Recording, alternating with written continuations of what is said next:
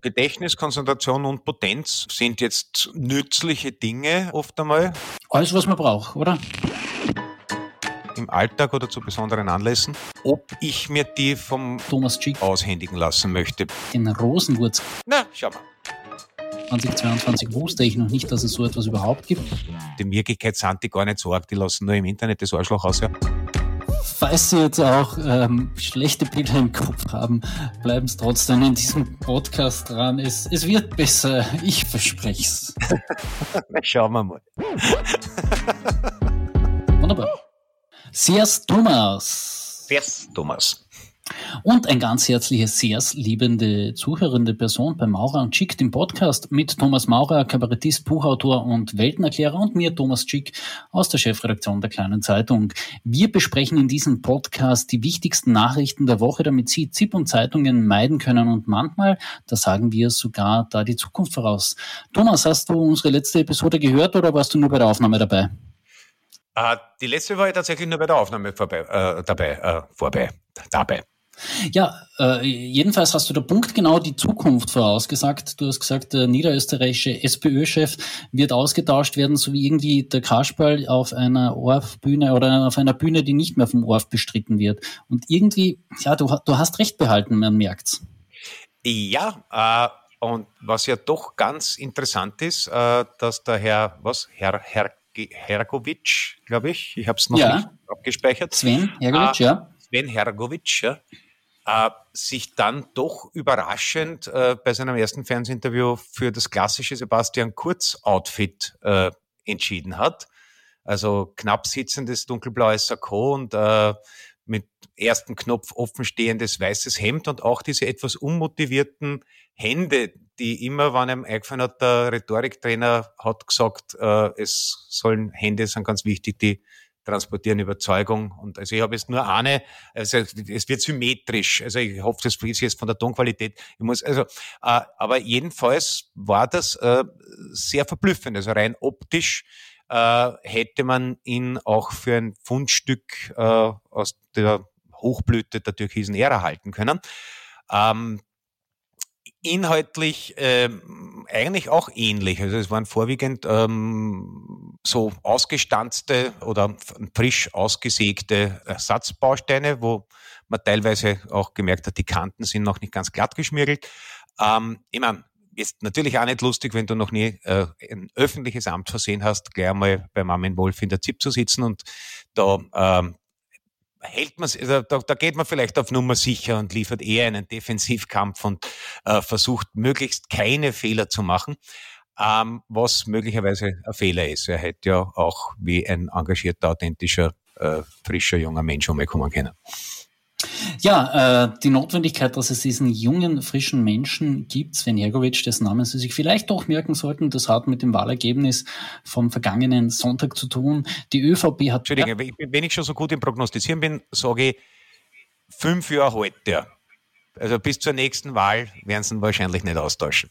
Warten wir mal ab. Äh, beschreiben wir noch mal ganz kurz die Ausgangslage, weil manche Leute haben es ja vielleicht geschafft, der Niederösterreich-Wahl zu entgehen. Die ÖVP hat beinahe 10 Prozentpunkte verloren, liegt nun bei 39,9 Prozent. Äh, schlechteste Ergebnis, so schlecht waren es in Niederösterreich noch nie. Auch die SPÖ hat es geschafft, so schlecht zu werden, wie sie noch nie zuvor waren. Die halten jetzt bei rund 20 Prozent der Wählerstimmen, haben 3,2 Prozentpunkte verloren. Und der große Sieger an diesem Wahlabend, das waren die Blauen. Die erreichten ein Plus von 9,4 Prozentpunkten und halten jetzt eben bei 24 Prozent. Ich finde ja da irgendwie schon bemerkenswert, man verliert drei Prozent, hat eine Obmann-Debatte auch auf Bundesebene und man verliert zehn Prozent. Das war, wie gesagt, die ÖVP. Und hat äh, keine Obmann-Debatte. Na, und eigentlich müsste die richtig gendern, weil bei der SPÖ gibt es ja eine Ob-Frauen oder eigentlich Parteivorsitzenden-Debatte. Ja, ist so richtig, heißt es bei ja. denen korrekt, ja. Ja, und, und die ÖVP, da, da ist einfach alles fest im Sattel. Naja, man, man, man hat ja der ÖVP äh, früher nachgesagt, dass dann im, im, im Hinter- und Untergrund dann sehr schnell sich Kabalen zusammenbrauen. Vielleicht ist es auch diesmal wieder so. Ähm, ich denke nur, sie haben ein bisschen ähnliches Problem wie die Sozialdemokratie. Äh, wer denn sonst? Also es ist äh, der amtierende Bundeskanzler sicher keine Charisma-Bombe. Ähm, und wofür die ÖVP jetzt genau steht, ist äh, auch nicht ganz geklärt über weite Strecken. Aber die, also bei, bei der SPÖ ist es natürlich so, dass die, dass die äh, Führungsdebatte, zumindest die bundespolitische, eh schon ewig kocht und immer wieder gerne auch äh, bedient wird. Ich meine, vielleicht ist es auch aus, ein bisschen aus den Wahlkämpfen der beiden Parteien erklärbar. Also die SPÖ hat einmal vorwiegend einen Wahlkampf gegen sich selbst geführt, weil man ja wirklich bei vielen der Plakate gedacht hat, das ist jetzt vom politischen Mitbewerber als äh, False Flag Werbung äh, affichiert. Und die ÖVP hat äh, eigentlich sehr konsequent einen äh, FPÖ-Wahlkampf gemacht. Und deswegen ist jetzt doch die Überraschung vielleicht nur in der ÖVP groß, dass es so ausgegangen ist, wie es ausgegangen ist. Es hat ja dann. Ja, man muss ja sagen, in Summe sind die Parteien auf gleichen Prozentpunkten geblieben. Es ist halt nur 9% von der ÖVP zur FPÖ gewandert. Also ja, ja, das ist natürlich, das ja. sind äh, tendenziell seit Schüssel und definitiv seit Kurz und das halt kommunizierende Gefäße. Und nachdem ja sogar das Innenministerium ähm, alles daran gesetzt hat, den Eindruck der völligen Überforderung äh, durch das große Ausländerproblem zu liefern. Die haben ja sogar ihre eigenen Statistiken sehr kreativ interpretiert indem sie halt irgendwie gesagt haben, es werden, glaube ich, was weiß ich nicht mehr, mehr 87 Prozent aller Asylanträge abgelehnt, was überhaupt nicht stimmt, weil sie da halt alle eingerechnet haben, die subsidiären Schutz kriegen oder vorübergehende Duldung und auch all die vielen, vielen, vielen, wie wir wissen, die einfach weiterzogen sind und deren Anträge nie erledigt worden sind. Und von den Asylverfahren äh, sind, glaube ich, eher 76 oder Richtung 80 Prozent anerkannt. Wenn du jetzt einfach und äh, alles, alles, was speziell aus dem Innenministerium gekommen ist, ähm, war eigentlich als Botschaft zusammengefasst, Hilfe, Hilfe, der Ausländer schwappt über, wir erwehren uns nicht. Das sollte man aber vielleicht, wenn man schon Law and Order Partei sein will, nicht machen, wenn man das Innenministerium inne hat. Also, dass die FPÖ die gleiche Botschaft trommelt, ja, also soll man nicht moralisch bewerten, ist jetzt sozusagen politisch nachvollziehbar die ÖVP-Linie politisch nachzuvollziehen, äh, ist, glaube ich, ganz schwer. Da muss man, glaube ich, wirklich, äh, es, es gibt das angeblich von ähm, Alfred Bolger erfundene Kaffeeausspiel Erzherzog prüfen, äh, wo einer stellt eine Frage und der andere gibt die blödeste Antwort darauf, die es gibt. Und der erste hat dann wiederum die Aufgabe, weil es der Herzherzog ist, der die blöde Antwort gegeben hat, zu erklären, warum das doch stimmt. Ich glaube, mit prüfen könnte man die Wahllinie äh, der ÖVP rekonstruieren. Ansonsten würde ich das eher in den Bereich der Psychologie bereits verweisen. Austria in a nutshell.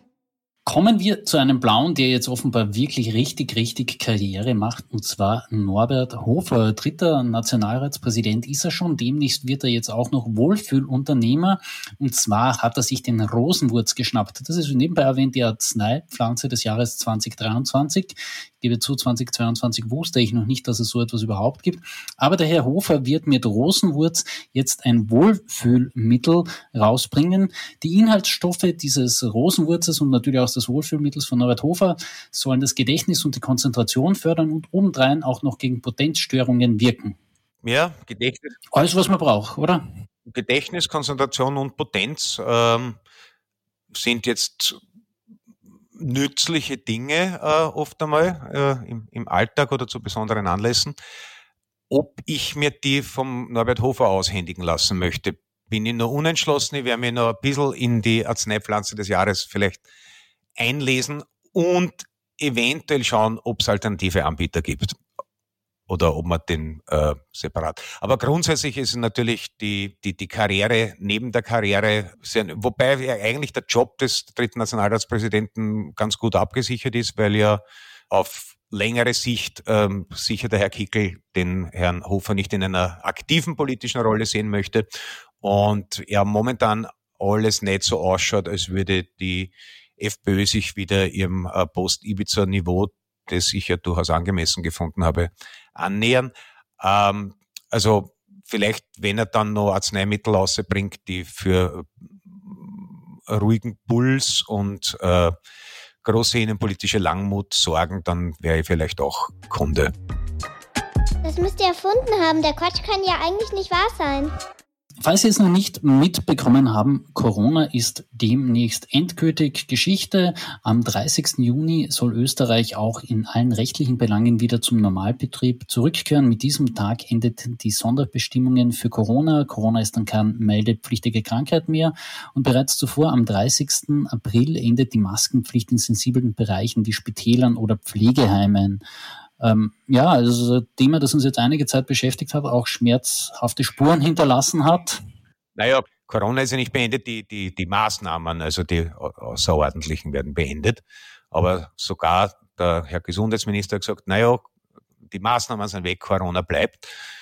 Und das ist jetzt eh nur so eine gemischt gute Nachricht. Also es ist äh, natürlich, dass ein gewisses Normalitätsgefühl zurückkehrt, ist einmal grundsätzlich erfreulich, weil ich glaube, wir alle sind psychisch schon ein bisschen auf den Felgen gefahren nach den Jahren 20 und 21 und weitgehend 22. Aber als jemand, der schon mal das Vergnügen hatte, auch mit der guten alten Grippe äh, in die Notaufnahme des Wiener Allgemeinen Krankenhauses eingeliefert zu werden, würde ich sagen, nur weil was jetzt häufig und endemisch äh, ist, sollte man sie vielleicht trotzdem nicht spüren und es nicht mutwillig sie einfangen, zum Beispiel. Hm. Ein Vorschlag, der durchaus an die Vernunft appelliert. Ähm, gegebenenfalls wird uns ja vielleicht auch Norbert Hofer das eine oder andere Corona-Mittel dann auf pflanzlicher Basis vielleicht auch noch zur Verfügung stellen, oder? Ja, also als Impfung sicher nicht. Davon, davon gehe ich aus, dass es die, die Rosenwurzimpfung, äh, wenn überhaupt auf freiwilliger Basis, aber wahrscheinlich eher nicht, geben wird. Und inwiefern nicht dann in der überfüllten Straßenbahn im Dezember eine spontane Rosenwurzerektion dich vor einer Infektion schützt, da, da ist die Wissenschaft gefordert falls Sie jetzt auch ähm, schlechte Bilder im Kopf haben, bleiben Sie trotzdem in diesem Podcast dran. Es, es wird besser, ich verspreche es. Schauen wir mal. oi, oi, oi, oi, was ist denn da los? Eine Nachricht aus der Wirtschaft, bei der man nicht ganz weiß, ob man sie als gute Nachricht bezeichnen soll. Ähm, obwohl die Raiffeisenbank international ihr Kreditgeschäft im Russland im Vorjahr ein, ein knappes Drittel zurückgefahren hat, beziehungsweise zurückfahren musste, ist der Gewinn enorm gestiegen. Im Jahresvergleich hat sich der Überschuss nach Steuern mehr als vervierfacht, von rund 470 Millionen Euro auf mehr als 2,05 Milliarden Euro. Grund dafür sind vor allem Währungseffekte und das Geschäft mit dem Devisentausch, erklärte die RBI in einer Stellungnahme. Ja, ich, da freut man sich drüber, wie erfolgreich einheimische Unternehmen im Ausland sind, oder? Ja, ja, das ist, da, da, da, da schwillt das patriotische Herz gleich ein bisschen mit an. Ähm, ich habe im Mittagsjournal äh, den Herrn RBI-Chef äh, aber sehr glaubwürdig versichert. Johann Strobel ist sein Name? Jo, Johann Strobel, ja. Äh, nicht zu verwechseln mit Toni Strobel von den Spitzbuben, wer das generationsmäßig noch kennt. Äh, aber es war eben auch äh, kein Witz, er hat wirklich äh, ähm, sich sehr bemüht zu sagen, also sie wollen eh sehr gern dieses lukrative Geschäft äh, nicht mehr machen, aber es ist schwieriger, als man sich das vorstellt und äh, es dauert noch. Also sie werden wahrscheinlich zähneknirschend äh, noch ein paar Milliarden Gewinn in Kauf nehmen, bis diese schwierigen Probleme der äh, Auflösung der Geschäftsbeziehungen endlich irgendwie einer Lösung zugeführt werden können. Ein bisschen der Pferdefuß an den Gewinnen ist, dass sie die ja aus Russland derzeit nicht rausbringen. Also wenn, kann man das eigentlich nur wieder in Russland reinvestieren was jetzt vielleicht auch nicht ganz im Geiste der europäischen Solidarität mit der Ukraine wäre, aber möglicherweise einfach aufgrund technischer Umstände die Menschen, die nicht so mit beiden Beinen im Wirtschaftsleben stehen, gar nicht nachvollziehen können, sich eventuell als notwendig erweisen wird. Ja, wo, wobei man sagen muss, du hast gerade die Solidarität, die europäische Solidarität mit der Ukraine angesprochen. Da hat jetzt Verteidigungsministerin Claudia Danner auch einen bemerkenswerten Akt der Solidarität gemeinsam mit Ungarn geliefert. Sie haben nämlich beide Länder jetzt erklärt, nein, sie werden keine Waffen an die Ukraine liefern. Das ist ein bisschen eine, ähm, ich finde, Geisterdiskussion, weil welche Waffen will Österreich eigentlich liefern, hätte man da die Frau Danner fragen müssen. Das ist eine gute Frage. Ähm, also vielleicht hätte man noch ein paar von den alten Saab aus dem Heeresgeschichtlichen Museum äh, reaktivieren können. Oder die, die dicke Bertha aus dem Ersten Weltkrieg die, äh, oder sowas, ist, die hat doch beeindruckend ausgeschaut. Ähm, ich meine, Österreich es ist eh ein, ein bisschen müßig, weil äh, Österreich neutralitätsrechtlich auch gar nicht liefern darf.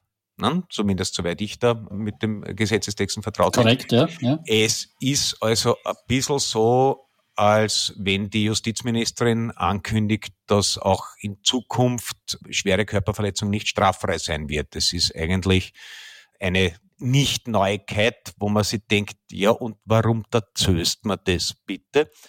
Beim Herrn Orban schaut's anders aus. Also der äh, ist ja durchaus, spielt ja auch ein bisschen mit Stolz äh, die Rolle der fünften russischen Kolonne in der EU. Und ja, natürlich, ein, ein, damit kann man sich dann wieder irgendwelche Dinge abhandeln lassen. Also zum Beispiel ähm, wir gehen nicht alle ins Gefängnis oder wir kriegen trotzdem mal Geld und dafür weichen wir unsere Ukraine-Haltung auf.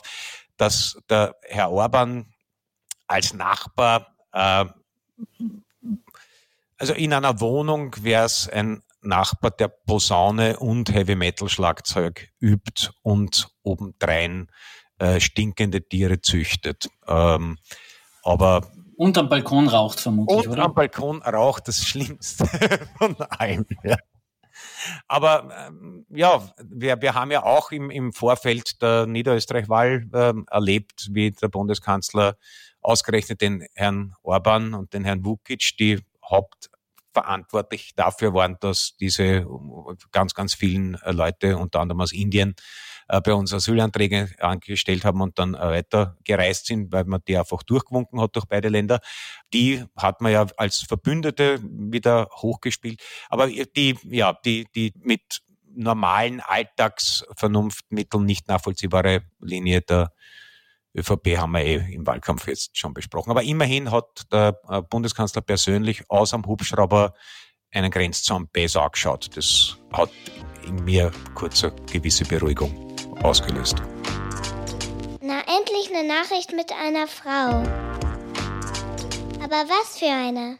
Es wird ein schnelles Poplied, mit dem Österreich beim Song Contest in London vertreten sein wird. Thea und Salena, eine Steirerin und eine Wienerin, die bei Starmania 21 dabei waren, werden uns bei diesem Wettsingen vertreten. Thomas, du bist ja jetzt schon, und das wissen Zuhörer dieses Podcasts mittlerweile, äh, und sie haben es schmerzhaft von dir erfahren, du bist kein Kollektivist, was das Skifahren anlangt. Äh, du hast auch vorhin gesagt, naja, da, da hast du ein bisschen Zurückhaltung in diesem kollektiven Österreich-Denken.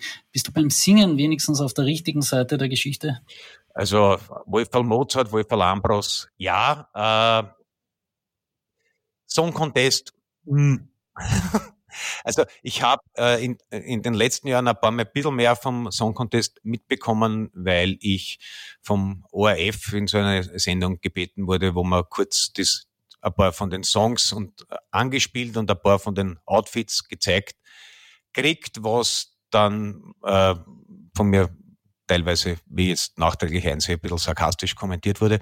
Äh, aber ich glaube, eine komplette Eurovision Song Contest Übertragung habe ich in meinem ganzen Leben noch nicht gesehen. Also ähm, ich glaube, dass es vor 30 Jahren noch ganz spannend war. Da hat es angeblich so Themenabende gegeben, wo man dann zumindest versucht hat, Bier und Käse aus allen teilnehmenden Ländern zu kriegen, was vor der EU gar nicht so leicht war. Mittlerweile aber, glaube ich, auch keine große Herausforderung mehr darstellt. Also eigentlich ein weiterer Grund weggefallen, sich's anzuhören ich weiß es nicht, äh, ist irgendein Song Contest Sieger der letzten Jahre, außer jetzt der Conchita Wurst bei uns, äh, international was wurden? Ja, die, die Italiener von Manneskind, die ich jetzt definitiv falsch ausgesprochen habe, äh, die habe ich gestern im Radio gehört, gemeinsam mit Tom Morello. Das ist der Gitarrist von Rage Against the Machine, Ach, der später dann bei Bruce Springsteens E Street Band eingestiegen ist. Ähm, da würde ich jetzt sagen, also ich weiß nicht genau, ob sie es gewonnen haben oder Zweiter geworden sind, das ist jetzt mein Versehen, aber sie waren dort irgendwie mit dabei. Okay, okay. Und die haben tatsächlich so etwas wie international Karriere gemacht, ja. Ja, na, aber war mal und, und, und Udo Jürgens zumindest im deutschen Sprachraum, aber sonst Aber egal, Celine Dion. wir, wir vergönne jeden die internationale C Celine Dion war jetzt auch nicht niemand nicht, ja genau. Ja, also Wobei die war ja ursprünglich Kanadierin, ist für die Schweiz angetreten, indem sie ein französisches Lied gesungen hat, kann ich mich irgendwie okay. vom Nachlesen her erinnern. Ja, Eh schön. Was man alles wie erfährt gesagt, in ich unserem wünsche, Podcast. Ich wünsche auch natürlich äh, als aufrechter Patriot unserem Eurovisions Song Contest Beitrag. Äh, ich glaube, im Interesse der Finanzen Alles des ORF ja. wünsche ich den zweiten Platz, weil ich glaube, wenn der ORF noch einmal einen Song Contest austragen muss, dann äh, sperren sie die Hitten endgültig zu und machen aber vielleicht äh, ein Clubbing-Hitten eine. Das wäre dann würde vielleicht zur Belebung der heimischen Musikszene mehr tun äh, als das österreichische Vorabfernsehen. Genau, also am 8. März wird es das Lied von Thea und Salena erstmals zu hören geben. Äh, wir dürfen gespannt sein, was die beiden. Am, am, am, äh, bei zufällig mit dem Weltfrauentag zusammen oder ist, weil wir diesmal zwei Frauen schicken? Ich weiß es ehrlich gesagt nicht. Ich habe es in der Recherche mir auch den gleichen Gedanken gehabt, aber ich habe es nicht gefunden. Ich, wahrscheinlich drauf. nicht, sage ich mal. Naja, und aber ist eben der und äh, wie ist Salena? Salina? Selina? Äh, Thea und Thea und Salena, die Salena. Dame heißt bürgerlich tatsächlich Selina Maria Erdbauer und Theodora Spiric. Das sind ihre bürgerlichen also, Namen. Also Spiric ist, äh, kann man sagen, ein österreichischer Name. Erdbauer, Klassisch. Wiener Name. Ja. Und da hat ja auch äh, Erdbauer geht in der Steiermark auch noch durch. der, der, der äh, niederösterreichische Asyllandesrat Gottfried Waldhäusl hat ja auch dieser Tage in einer Fernsehdiskussion, wo eine Schülerin ihn angesprochen hat, dass, wenn es keine Zuwanderung gäbe, wäre die Hälfte ihrer Klassenkameradinnen und Freunde gar nicht im Land, gesagt, ja, wenn man das rechtzeitig gemacht hätte, dann wäre Wien noch Wien. Und insofern weiß ich nicht, ob er dann äh, mit Salena Salina und der äh, da- da, muss, glaube ich, noch ein bisschen ähm, Ahnengeschichte betrieben werden, ob, ob sich der Herr Waldhäusl von denen tatsächlich vertreten fühlen kann. Ich finde es aber auch ganz interessant, wenn man immer sagt, na ja, im Internet, äh, das radikalisiert sich so, weil die Leute kein persönliches Gegenüber haben und in Wirklichkeit sind die gar nicht so arg, die lassen nur im Internet das Arschloch aushängen. Und der Herr Waldhäusl sagt es dann aber doch einer 16-Jährigen ins Gesicht. Also, dass man die, wenn man die alle nicht einlassen hat, also die menschenfreundlichere Variante ist, äh, dass die FPÖ vielleicht an einer Zeitmaschine arbeitet, um die Gastarbeiteranwerbungsaktionen in den frühen 70ern rückgängig zu machen, was sicher interessante ökonomische Auswirkungen hätte. Und die ein bisschen weniger menschenfreundliche ist, dass der Herr Waldhäusl halt davon träumt, äh, viele von denen in irgendeiner Weise wieder außer Landes zu schaffen. Und das finden zumindest 25 Prozent der Niederösterreicher jetzt, jetzt kein Grund, den gleich nicht zu wählen. Ja, äh, zumindest die Statistik gibt den Herrn Waldhäusl recht. 42 Prozent der Wienerinnen und Wiener haben einen sehr zeitnahen Migrationshintergrund. Also wenn es die Menschen wirklich nicht geben würde, dann wäre nicht Wien das Wien, das es Da hätten wir mal einen. Platz, dann war nicht da der Stau auf der Tangente, nämlich, ja. Ich meine, so einmal mit meinem Hausverstand, dann, da kommst du mal weiter. Ja? Na, aber die Idee, dass äh, Wien in irgendeiner Weise, also der Herr äh, Waldhäusl kommt aus Weidhofen, da mag es einen äh, bis ins 11. Jahrhundert zurückreichenden Genpool geben, das weiß ich nicht genau. Aber äh, Wien in irgendeiner Weise als etwas anderes, als eine mehr oder weniger gelungene Mischkulanz aus sehr vielem, was zumindest Mitteleuropa und äh, den Balkan angeht, zu sehen, da muss sehr weit in der Geschichte zurück. Ja.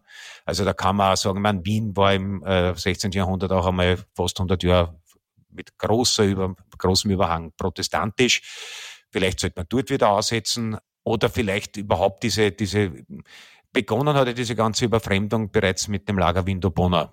Ne? Das waren ja Wölsche. Und das waren nicht nur Wölsche, die haben ja damals aus der ganzen Welt schon Leute mitzahlt. Also ich denke, irgendwo gegen Christi Geburt hätte man zuwanderungsmäßig einfach einen Strich ziehen müssen. Dann wäre vielleicht auch der Herr Waldhäusl gar nicht auf die Welt gekommen. Gut, äh, das ist jetzt eine sehr dystopische Perspektive. Wir lenken Ihren Blick lieber auf was Schönes. Und wie gesagt, der 8. März, da hören wir, was Thea und Salina uns zu bieten haben, womit sie uns beim... Ich bin schon so neugierig. Ja, womit sie uns beim Eurovision Song Contest vertreten werden. Wir werden dann definitiv wieder eine Musikkritik dazu machen. Da fühlen wir uns absolut sattelfest, behaupte ich jetzt nach diesem Ausflug. Na, schau mal. Ja, bis dahin sagen nicht wir, sondern eine charmante junge Stimme, wie gehabt und gewonnen. Wie immer. Tschüss und schleicht. Äh